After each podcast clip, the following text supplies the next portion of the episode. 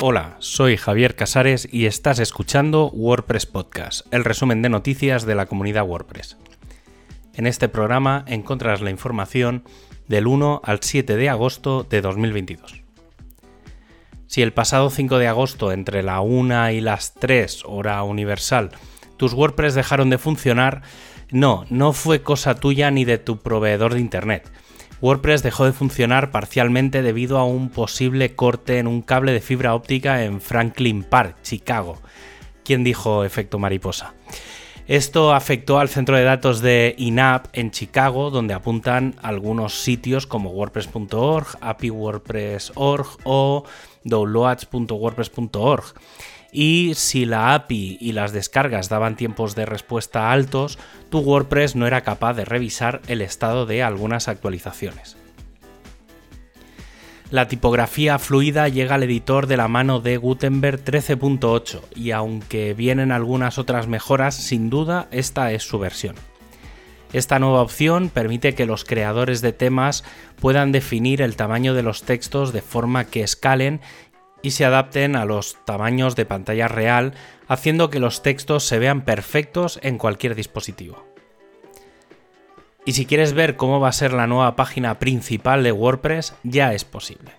Tras el anuncio de la aplicación del nuevo diseño en la página principal y la de descarga, ya hay una versión pública en constante cambio y desarrollo en wordpress.org barra main-test, donde ya se pueden ver la mayoría de las propuestas con una primera zona para potenciar la descarga, una segunda sobre los bloques, una tercera para el diseño, una cuarta con los sitios que usan WordPress y a partir de ahí todo lo relacionado con la comunidad WordPress. La página de descarga también está disponible para analizar en la que se han potenciado la descarga y se ha quitado peso a las empresas de hosting. El equipo de Core recuerda a aquellos desarrolladores que tengan plugins, que tengan dependencia de otros plugins, que pueden instalar y probar el plugin Dependencies, un feature plugin que permite probar las cabeceras Requires Plugins. El equipo de performance ha propuesto añadir al salud del sitio una serie de mensajes relacionados con las bases de datos. Algunos de estos mensajes podrían ir relacionados con la correcta conexión con la base de datos, con versiones obsoletas, tablas que no tienen el formato de almacenamiento correcto, el tamaño de los buffers o índices. Para optimizar estos cambios, además se propondrían algunos comandos de wp-cli a ejecutar para optimizar las tablas o elementos en cuestión. El equipo de diseño junto al de Themes finalmente parece que han tomado la propuesta de crear un 2023 basado en el anterior y simplificándolo mucho, pero con el objetivo de tener muchas variaciones y en el editor se están planteando un cambio importante en el sistema de onboarding. Hasta ahora, cuando entras en el editor por primera vez, te aparecen cuatro pantallas modales con algo de información. El nuevo sistema plantea una ventana mayor, más descriptiva y que permita configurar el editor, por ejemplo, con la barra del documento, la barra del bloque o la accesibilidad.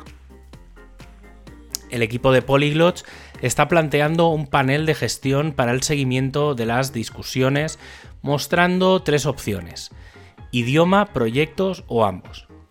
Gestionar y responder en un modo masivo a los comentarios, añadir comentarios a cadenas concretas, acceso a la información contextual o poder revisar el historial de traducciones y las de otros idiomas son parte de las funcionalidades planteadas.